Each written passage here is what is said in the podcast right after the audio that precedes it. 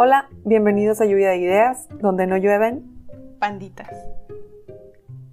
pero llueven ideas. Yay. Comenzamos. Yay. Muy bien, pues como saben estamos a mitad de octubre. ¿Y qué sería de octubre sin su famosa capirotada? No, sin, sin el previo y sin la atmósfera de terror, de que se acerca Día de Muertos y pues aunque no es nuestra costumbre, Halloween también forma parte de la cultura popular y todos la conocemos, muchos alguna vez nos hemos disfrazado. Pues bien, el día de hoy vamos a compartirles algunas historias de terror. Y pues soy una, una de las personas más incrédulas de la vida. Y por eso no cualquier historia, o sea, historia de que es contada, me da miedo. Las historias como anécdotas y tal, me refiero, ¿verdad? Las películas es diferente porque ahí sí hay producción y las imágenes y el sonido te llevan en segundos hasta ese lugar. Las historias, por otro lado, o las anécdotas, ahí solamente tenemos la imaginación. La imaginación es mejor, lo sé, o sea, no tiene límite, pero sí necesitas estar como concentrado para ir construyendo cada uno de los elementos o imaginándote al personaje, etc. Sí. Es importante escuchar a la otra persona con atención y si no, pues ya valiste. Ya no le entendiste la historia, ya te perdiste el chisme. También creo que para que una historia de terror cumpla con su cometido y te deje con insomnio o mirando constantemente hacia el asiento de atrás del carro mientras manejas, pues hay una serie de elementos que debe tener. Buena trama, personajes interesantes, chisme, tiene que haber chisme, eso Claro. nos gusta. Y pues todo, todo, todo este choro que les acabo de decir es solamente para justificarme en caso de que mi historia no les dé miedo. Es it's tough, guys, it's tough. Sí, la gente ya no se asusta No fácilmente. está tan fácil. ¿Y estás de acuerdo que también ahorita estamos así como, o sea, todo es muy visual, todo tiene audio, todo tiene Video. estrellitas y la madre, ajá, o sea, que el TikTok, que el Reels, que el Insta, bla, bla, bla, pues ahora es, es más difícil. Bien, bueno, ¿estás lista, Laura? Estoy lista. Espero no tener miedo. Morir de miedo. Tranquila, todo estará bien. Esta historia que les voy a contar es una que mi mamá nos contó a mis hermanos y a mí una noche de verano en medio de una tormenta eléctrica. Ya saben, una de esas veces en las que el transformador de la colonia explotó y nos quedamos sin luz. En medio de la conmoción de que, ay, no hay luz, no hay luz, todos terminamos reunidos en la sala con algunas velas aluzándonos. Y después de entretenernos un rato haciendo figuras con las sombras, mirando por la ventana, la lluvia correr y sin muchas más opciones que hacer, mis hermanos y yo empezamos a contar historias de terror.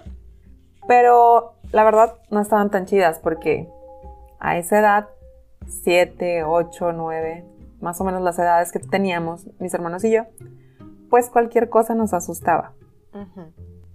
Mi madre solo nos escuchaba y supongo que nuestras ocurrencias le causaban gracia, pero no nos decía nada. Después de insistirle en que ella nos contara una, de que, ma, cuéntanos una, cuéntanos una, cuéntanos una, pues después de insistir un buen rato, accedió. Y es la historia que les voy a contar hoy. Pues nos contó que por allá de las épocas de la revolución, la economía en el país no estaba nada buena, no estaba nada bien, y la situación en los pueblos no era la excepción. Esta historia se trata de el músico de un pueblo. Este músico se sentía muy inquieto, desesperado por no poder proveer para su familia. Sin embargo, era en ellos donde encontraba la fortaleza y la motivación para salir a buscar trabajo todos los días. Ese día, muy temprano, salió de la casa con la esperanza de que, por ser fin de semana, alguien lo contratara para tocar. Se dirigió a la plaza del pueblo. Habló con los dueños de algunas de las fondas de la plaza principal para pedirles la oportunidad de cantar por propinas. Pero en cada una encontró alguna justificación para no contratarlo. Aún así, les dejó su dirección y su nombre. Después, decidió probar suerte en la plaza, tocando para las personas que por ahí paseaban y ofreciendo sus servicios a las personas que salían de la iglesia. Con el paso de las horas, su ánimo decayó. Las posibilidades de que se lo llevaran para tocar en alguna fiesta se agotaban, al igual que su paciencia. Molesto y desilusionado, decidió volver al pueblo con unos cuantos pesos que logró juntar. Al llegar a su casa, su esposa lo recibió y al verlo, supo que no le había ido nada bien. Platicaron por más de una hora. Le compartió su sentimiento de impotencia y frustración. Desilusionado y no muy convencido, le dijo, tendré que buscar otro trabajo.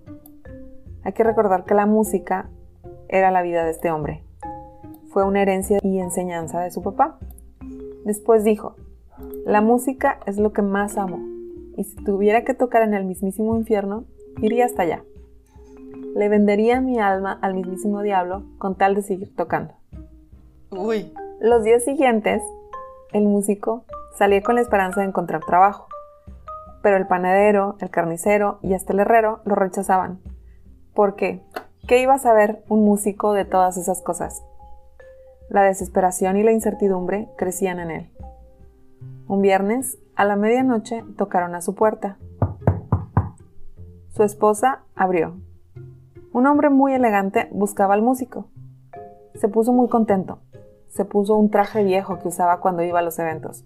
Tomó su guitarra, besó a su esposa y ella le dio la bendición. Al salir, un hombre vestido muy elegante y con una camioneta nueva le preguntó si lo quería acompañar. El músico sin dudarlo afirmó. Después le pidió que subiera y que se pusiera un paliacate en los ojos, que por seguridad no le podía decir a dónde lo llevaría, pero que confiara en él. En ese momento, el sentimiento de emoción cambió por el de miedo. El músico imaginó que se trataba de narcotraficantes. Aún así, sabía que necesitaba el dinero, que su esposa y sus hijos no podían seguir racionando la comida y durmiendo más temprano para evitar sentir hambre. Así que tomó valor y accedió. Durante el camino, el hombre no habló mucho, solo le dio un par de instrucciones y le advirtió que no importaba lo que viera en esa fiesta, que no se asustara, que no le pusiera mucha atención a la gente que había ahí y que por ningún motivo le contara a otros lo que pasaba ahí. Si cumplía con todo eso, le pagaría muy bien y no se tendría que preocupar por el futuro. Pero si lo desobedecía, se tendría que atener a las consecuencias. Al llegar a la fiesta, trató de seguir todas las instrucciones que el hombre le dio. Sin embargo, una chica llamaba su atención. Su cara le resultaba familiar, pero trataba de no mirarla fijamente, como se le indicó. Lo último que necesitaba era tener problemas con gente peligrosa. La fiesta transcurría en medio de excesos la música no paraba, había gritos, comida abundante y bebida. El músico no supo cuánto tiempo transcurrió, se sentía cansado y fastidiado. En uno de sus descansos, la chica se le acercó. Era casi imposible no mirarla. Era muy joven y su cara era tan familiar. Sus ojos se veían desesperanzados y muy tristes. Y cuando estaba a punto de hablar, llamaron al músico para seguir tocando. Después de lo que parecía un rato, pero se sentía como un día entero, el hombre lo mandó llamar. Le dijo que le gustó su trabajo, que siguió todas las instrucciones, que le pagaría bien y ya lo podía llevar de regreso. El músico tomó su guitarra y por curiosidad trató de encontrar a la chica con la mirada, pero no lo logró. Las instrucciones para el regreso fueron las mismas. Usar un pañuelo en los ojos, y no mencionarle a nadie lo que ahí pasó. Por una extraña razón, el músico se sentía muy intimidado por el hombre, y ahora también se sentía nervioso por el pequeño encuentro que tuvo con la chica. Al llegar a la casa, el hombre le pagó al músico y le dijo que no entrara a su casa hasta que él se fuera. Al subir a la camioneta, el músico creía que estaba alucinando. Los pies del hombre lucían como patas de gallo. Un escalofrío lo recorrió y sintió como si su alma saliera de su cuerpo por unos segundos. Al llamar a la puerta de su casa, su esposa lo recibió con lágrimas en los ojos, molesta, pero a la vez contenta de que hubiera regresado. También le reclamaba, ¿Dónde has estado? Tenía mucho miedo. Pensé lo peor. A lo que él solo contestó, ¿Qué pasa, mujer? Ella insistía, ¿dónde estuviste? ¿A dónde te llevó? El músico, un tanto desorientado, decía, Estoy muy cansado. La mujer, desesperada, le reclamaba. Estaba muy preocupada, toda una semana sin saber de ti. El músico no podía mantenerse de pie ni un segundo más. Estaba cansado y confundido. Tocó la cama y durmió durante dos días enteros. Tenía pesadillas en las que volvía a ver a la chica y recordaba las advertencias del hombre. No puedes hablar de lo que viste aquí. Las patas de gallo, ese sentimiento de intimidación y confusión. El dinero que ganó era suficiente para sobrevivir por un mes. Sin embargo, los días siguientes no se sentía bien. Se sentía como en una burbuja y solo a ratos conectaba con su mujer o con sus hijos. Sentía la necesidad de platicar con su mujer, contarle todo lo que pasó, pero había prometido que no lo haría, y por meses trató de cumplir con su promesa, hasta que le resultó ridículo, absurdo. El hombre no se podría enterar de lo que le dijera su mujer. ¿Qué era lo peor que le podría pasar? Así que una noche, después de que los niños se fueron a dormir, se quedó en la cocina con su esposa y le contó todo lo que sucedió. Que él creía que ese hombre era un narcotraficante, que mientras estuvo ahí se sentía extraño, que no se dio cuenta de todo el tiempo que pasó. Le contó sobre la chica, la describió y le dijo que algo le quería decir, pero alguien más los interrumpió. También le contó que no sabía si era causa del cansancio o una alucinación, pero que cuando el hombre lo fue a dejar, sus pies parecían de un gallo. Su mujer lo escuchó con atención y cada vez se veía más pálida, pero no lo interrumpió. Después, buscó entre sus cosas y le mostró una fotografía. El músico se alegró de que su mujer conociera a la chica, y su mujer le contó sobre ella. Le dijo que era su prima, una chica muy bonita, que comenzó a escuchar voces y a comportarse cada vez más raro, que la llevaron con sacerdotes, chamanes y brujas, pero que nadie la pudo ayudar. Y justo hacía un año que se suicidó. Ambos quedaron sin palabras, atónitos después de haber unido los puntos. En ese momento, algo hizo clic y el músico lo supo. Supo que irían por él y que tal vez no regresaría. Supo que fue un error habérselo contado a su mujer. Al mismo tiempo, la mirada de la mujer también cambió. A ella también le hizo clic dónde había estado su esposo, quién lo había buscado y con resistencia ante los hechos supo que irían a buscar a su esposo y esta vez no regresaría. También supo que fue un error que su esposo le contara. Las lágrimas comenzaron a caer por sus rostros. Con miedo, arrepentimiento y profundo desconsuelo, se preparó. No quería que nada le pasara a su familia. Se despidió de sus hijos y también de su, esposa. Y a la medianoche tocaron a la puerta. Era él. Solo le dijo, súbete, ya sabes a dónde vamos y ya sabes qué hacer.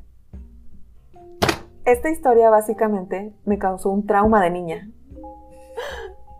Hasta la fecha lo recuerdo. Ya lo superé, bueno, según yo. Eh, pero el recuerdo sigue muy nítido. O sea, son de esas cosas que sí te acuerdas, dices. Y bueno, si acaso yo creo que tendría yo como 6 o 7 años cuando la escuché. Y yo creo que a mi mamá le fue cayendo también el 20 de que estábamos muy verdes para eso. Se están asustando. Pero ya era muy tarde. Entonces, sí. Ups. Ah, son niños, ¿verdad? Eh, sí. Algo así, supongo que pasó. Oye, me recordó, y esto no la, la escribí, pero también tengo un tío que dice que una vez se estaba peleando con su mamá, o sea, le contestó a mi abuelita Mm. Y luego se fue corriendo así como que a la parte de atrás de la casa y que vio a como un animal o como un mm. humano, pero con patas de cabra. Sí. Y que entonces se regresó corriendo a decir, perdóname, mamá. Sí. Porque vio, vio algo. Supongo que es la relación también que hacen en los pueblos y demás, como de los animales. Y porque ves que, por ejemplo, yo no me sé toda la historia, pero hay esta leyenda de una bruja o un brujo en, por ejemplo, la Huasteca, que, o estas personas que tienen forma humana, pero también pájaro. Mm, Sí. Pues las brujas. Dicen de los. Ajá. Pero Y las lechuzas. A mí no me ha pasado nada así como directamente. Bueno, esta fue uno de los traumas que más recuerdo, pero Sí, es que cuando estás chiquito te lo están contando en la oscuridad y te imaginas, o sea, sí, tiene mucho que ver el es que sí, yo creo que mi mamá, pues perdóname, creo que a mi mamá también le cayó el 20 de que, güey, o sea, ahorita no van a poder dormir, no hay pinches luz, para ir al baño tienen que ir como hasta allá, entonces es como... sí, te imaginas las patas de gallo. Sí, exacto. y que tocan a tu puerta. Y ya. Entonces mi mamá es de que no digan malas palabras, no digan maldiciones, pues éramos chiquitos y tal. Y algo que así como le hervía la sangre era que dijéramos, Algo del diablo. eres un maldito. Entonces, de que, ¡cóllate! Mm, sí. Entonces, Fíjate que Sí. sí. yo antes decía esa palabra y luego alguien me dijo, no, mejor miéntale a la madre. Y yo me quedé. ajá, porque estás maldiciendo a las personas. Y me dicen, ajá, dicen que es peor. Sí. Y yo, wow, ok. Entonces, I'll change Sí. that. Cambiaré Porque eso. estás maldiciendo a una persona. Es como, güey, o sea, espero que les haya sacado un pequeño susto. Interesante, me gustó. Me acordé de, no sé, es que como tú dices, son como que historiecillas así que a lo mejor no tienen ni principio ni fin, pero es como de, ah, Cuéntenos una historia de terror. Supongo que debe haber así como Sí. leyendas y cosas similares dependiendo Claro. como, como dónde vives, como tú dices, como la de tu tío. sí, o sea, ahí era como las patas de cabra y como que mi mente era patas de cabra, pero Ajá, te quedas nada más con uno o dos elementos, ¿sabes? Sí, o sea, yo te conté la de mi tío en dos palabras porque pues... No, también es de lo que más te acuerdas. Yo esto te lo habría contado también en tres palabras, pero es como, no, no, no, asustémoslos. Tratemos de asustarlos. Pues sí, contar historias de terror es un clásico de las pijamadas o de las juntadas con los amigos, con la familia. O sea, Eh, esto que lo escuchen en la noche, a ver. Sí, o sea, y no, si se lo cuentas a un niño, sí se va a asustar. O sea, no, no le hagan eso. No hagan eso. No le hagan eso porque luego va a pasar como a mí. Sí, o sea, siempre era como, cuenten un chiste o cuenten una historia de terror.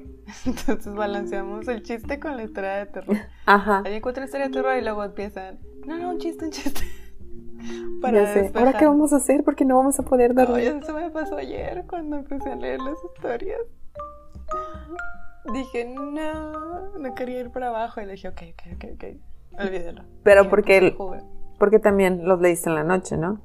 Lo leí en la noche, sí. Lo leí en Es la noche, que- estaba aquí solita, estaba todo callado. Y luego, como eran, como yo creo, que bueno, esto lo iba a mencionar ahorita, pero cuando la lees, todavía lo sientes más. O sea, porque te metes. Ajá. Sí, sí. O sea, la tienes que poner tú en tu cabeza. Y entonces ahí es como de... mm. De hecho, pues les voy a recomendar una página donde leí unas historias súper cortitas, pero que sí se me hicieron así. No sé si es la redacción o qué, que es como que, ay Dios, Ajá. te volteas a ver atrás si hay alguien. Sí. O sea, están buenas. Te quedas así. Bueno, pues yo le dije a mi hermano, ¿te sabes alguna historia de terror? Y me dijo, sí. Era una vez una generación entera que no iba a tener plan de pensiones ni estabilidad económica real. y le dije, para, para, para, eso está muy feo. No. Y lo peor es que es en la vida real. Bueno, la verdad me dio risa y se los Ah. quería compartir. Porque esto sí, Sí, me que- lo dijo. Que dicen que la, la realidad supera la ficción muchas veces. Exhibit A, eh, ejemplo A. Dije, eso está muy feo. Y tú empezaste a llorar. Dijiste, eso es drama, terror y todo a la vez. Esto es muy real. Bueno, entonces, eh, ayer me puse a investigar historias y dije, no, hombre, ya estoy grande, no me va a dar miedo. Y pues, nada más les quiero recordar que yo no soy de tantas historias ni películas de miedo, por lo tanto, aún soy impresionable. en ese Y, e- y eso es lo renglón. Sí, en este aspecto, porque sí, es simplemente eso, es experiencia. Cuando has escuchado un montón, un montón, y has leído un montón de terror, pues ya es más difícil que te dé miedo. Ajá. Pero cuando has leído poco o has visto poco, Tu pues, paladar es más te vas a exigente. asustar. Exacto. Y bueno, entonces, como les decía, encontré por ahí una página de historias cortitas si les interesa leerlas y asustarse, porque es- esa no se las voy a leer porque creo que sí tiene mucho que ver si tú la lees. Si tú la lees te va a dar un poquillo de miedo y si yo te la leo vas a decir, "Meh". Por lo que decíamos de la Bueno. concentración y todo. Exacto. Y como son cortitas, o sea, como la tuya es más larga, ahí sí como que te adentras. Sí, Pero cortita no. Cortita vas a decir, ¿ya? ¿Se acabó? No. sí, exacto. Bueno, primero vamos con el clásico, que es la chica de la curva. Me imagino que ya todo el mundo sabe. Bueno, existen diferentes versiones, pero todas ellas tienen un denominador común. Una joven enfundada en un vestido blanco. Cuenta la leyenda que un padre de familia volvía del trabajo a casa por la carretera de las costas del Garraf. Era una noche lluviosa, el frío empañaba el parabrisas y el cansancio empujaba sus párpados hacia abajo. A medida que avanzaba por la carretera, las gotas golpeaban con más violencia los cristales de su coche, que perdía estabilidad en el serpenteante trazado del asfalto. El hombre agudizó los sentidos y redujo la marcha. En ese mismo instante, los faros del vehículo iluminaron la figura de una chica, que empapada por la lluvia esperaba inmóvil que algún conductor se apiadara de ella y la llevara a su destino. Sin dudarlo ni un momento, frenó en seco y la invitó a subir. Ella aceptó de inmediato, y mientras se sentaban en el lugar del copiloto, el chofer se fijó en su vestimenta. Llevaba un vestido blanco de algodón arrugado y manchado de barro. Por su pelo enmarañado parecía que llevaba un buen rato esperando.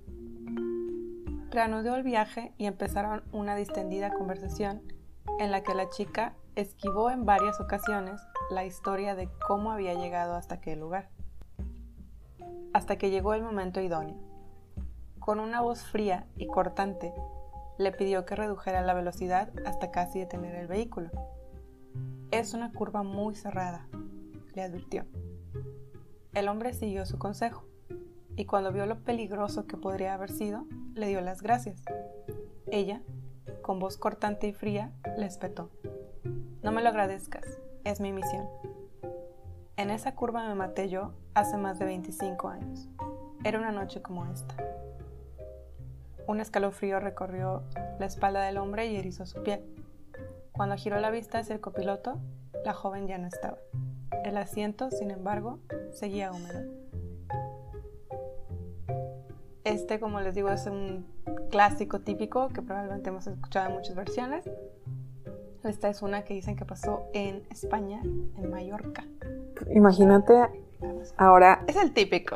Creo que lo hemos Ok, escuchado. es que también otro elemento importante en las historias de terror es qué tan, how relatable, qué tanto te puedes identificar Sí. con la historia. Entonces, si tú no eres una persona que maneje por carretera, Carretera. exacto, es como, ah, tranquilo. Pero si eres una persona que está ahorita manejando por carretera, que está oscuro afuera, ya empieza a ser un poquito de fresco-ish, no en todos lados, pero entonces dices, "Ah, puta madre". Sí. Sí, te andas así como que volteando de vez en cuando. Y hay para- cosas que adaptas, o sea, a lo mejor no manejas por carretera, pero sí manejas de noche o vienes solo.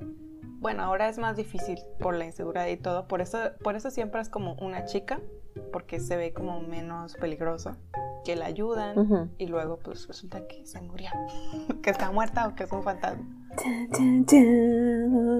Ok, eh, está bien si eso no les dio miedo, no se preocupen, no era tan, no era tan acá. La siguiente tampoco es, creo que esta también es muy conocida, pero para la gente que no la conozca, eh, se llama la Isla de las Muñecas y esto es real. Pues parece un escenario sacado de una película, pero es real. Pueden buscar imágenes en Google si gustan. Existe una isla ubicada en el centro sur de Ciudad de México, en la que reinan miles de muñecas antiguas. Mm. Miles. Abandonadas a modo de ofrenda, algunas de sus cabezas se exhiben clavadas en estacas, mientras que otras permanecen colgadas de los árboles. La historia se remonta a 1950, cuando el propietario del terreno, Julián Santana, empezó a colgar muñecas como protección contra los malos espíritus. Santana creía que había sido maldito. Tiempo atrás, había encontrado el cuerpo de una mujer joven que había fallecido ahogada a orillas de los terrenos del hombre. Empezó a convertirse en protagonista de episodios paranormales. Oía voces, pasos y el llanto de una mujer. Por lo que decidió colocar muñecas por la isla para ahuyentar el alma de la chica. Su obsesión llegó hasta tal punto que pasaba las horas buscando muñecas en la basura y en los canales del Camaco. Santana falleció en 2001. Se encontraba a orillas del río, mm. Justo después de comentarle a su sobrino que una sirena quería llevárselo. Ahora el lugar se ha convertido en un sitio turístico y las autoridades de la región se plantean crear un museo para conservar las muñecas. Esto yo lo había escuchado que el hombre murió, pero no que había visto como una sirena, o sea, en Xochimilco, ¿no? Sí. Esto, fíjate que me... O sea, como hay similitudes entre las culturas, no tan exactas, pero sí hay. Esto me recordó, o sea, me trajo a la mente las um, shrinking heads, las cabezas mm. que dices, ¿qué? O sea... Esas son de África, ¿no? Esas son de África, ajá. Pero, ¿cuál es la relación o cuál es la manía con las cabezas? con la gente, no sé.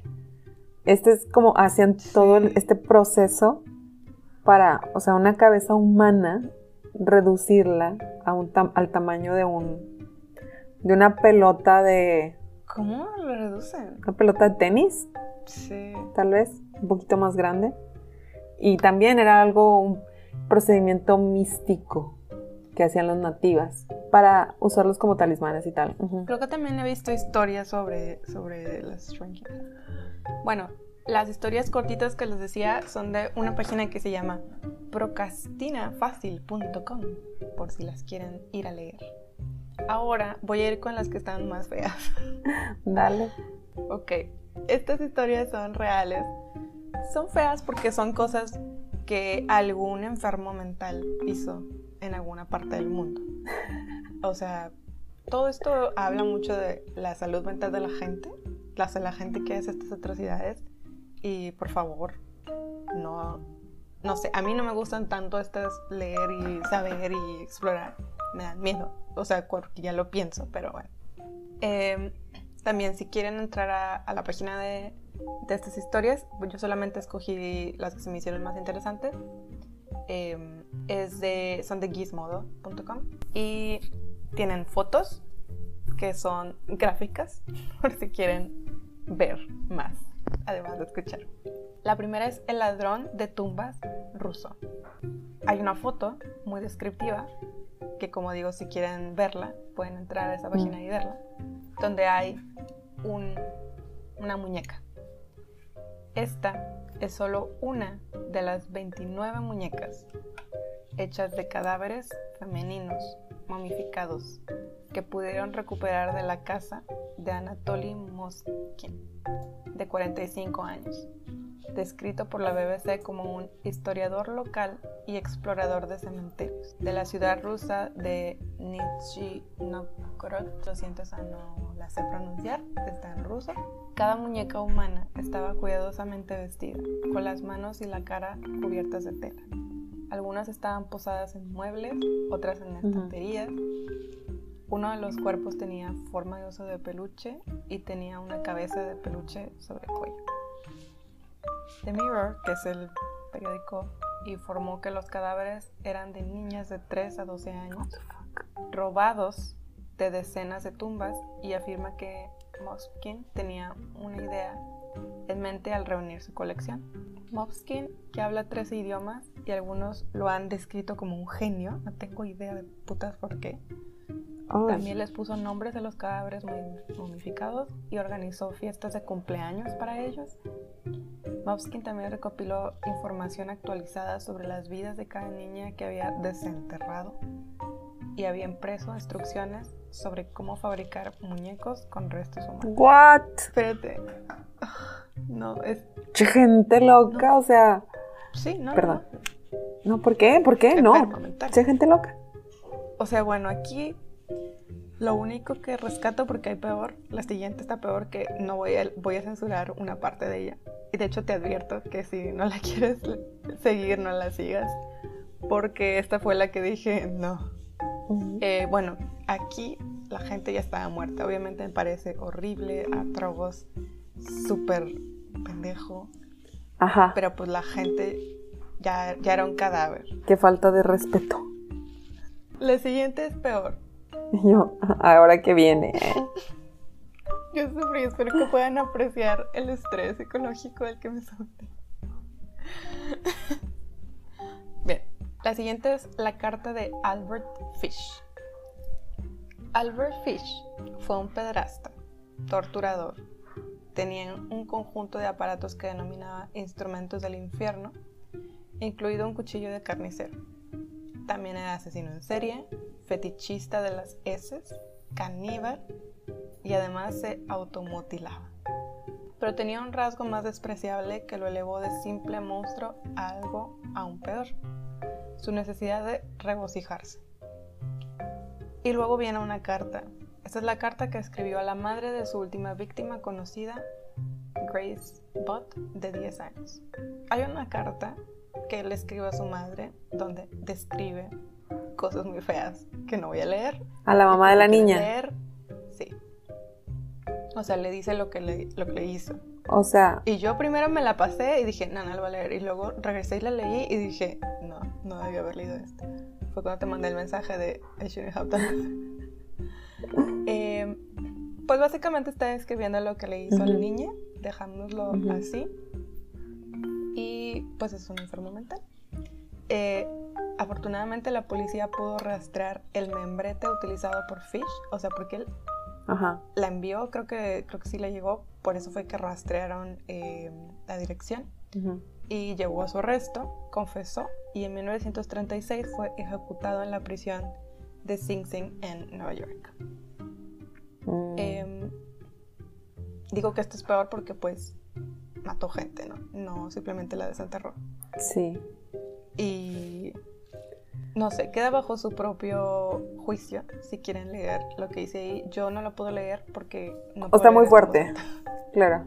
Sí, o sea, no quiero decirlo con mi, con mi boca. Sí. Fue suficiente leerlo con, con mi mente. Sí, o sea, ¿estás de acuerdo que son elementos muy interesantes y muy, am, o sea, más allá de obviamente que son atrocidades y que obviamente de ninguna manera se están fomentando, eh, es ahí donde digo, justo cuando estabas explicando lo de este señor, es como, my mom says, tenle más miedo a los vivos que a los muertos, porque es como, Sí, estas son historias que pasaron, como les digo, en algún lugar del mundo, pero pueden pasar en algún lugar de México. O sea, no sabemos. Son personas. también es eso, que la exposición, o sea, o la manera de encubrir los crímenes es diferente en cada país. Digo, qué horror.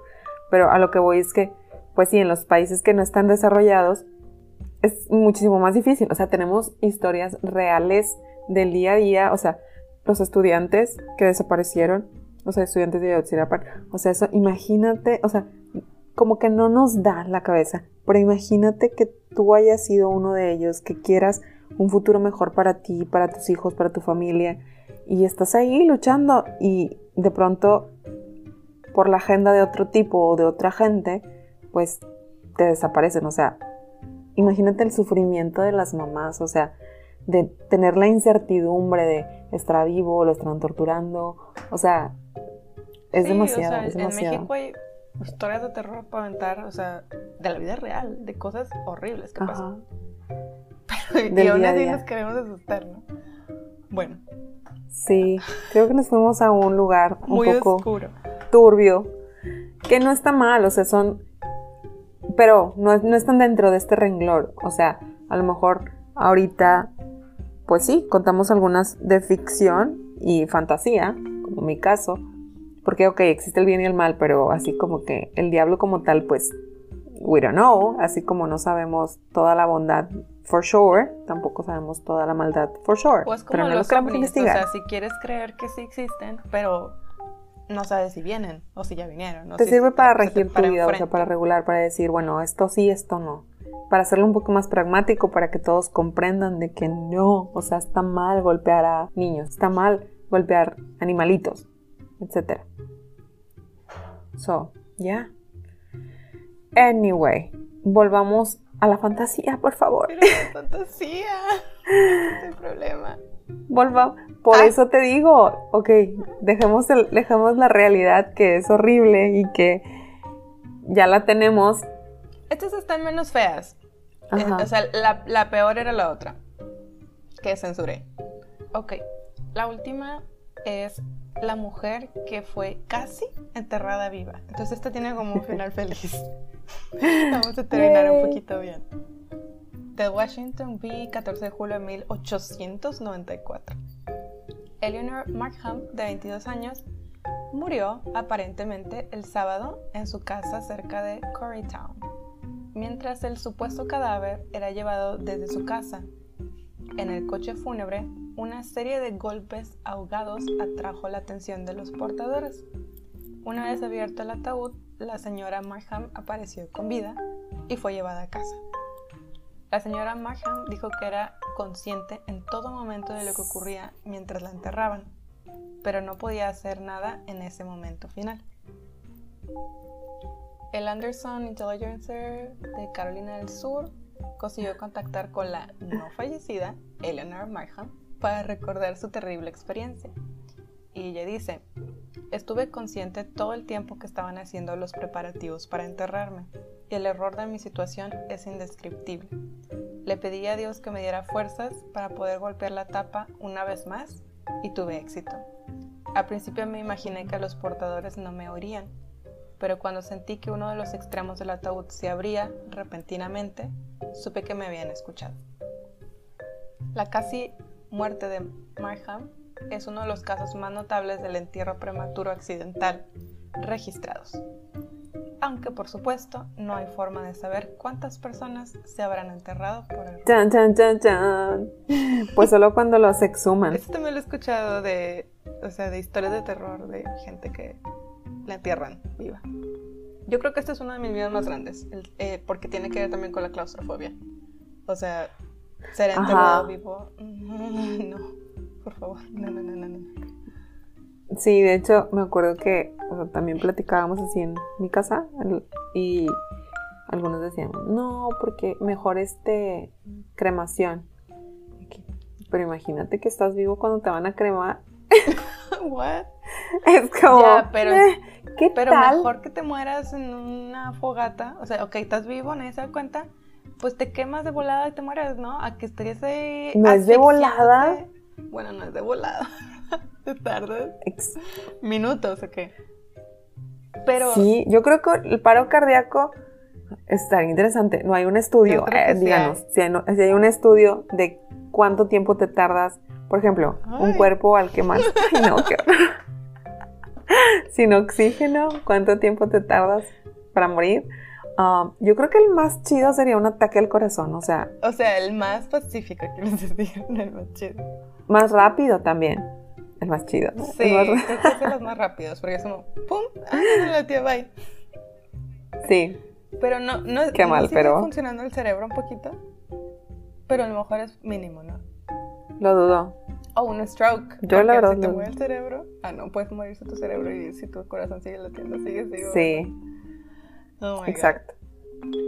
Pues no sé, pero yo digo que si que les pidan a su familia, yo lo pediré.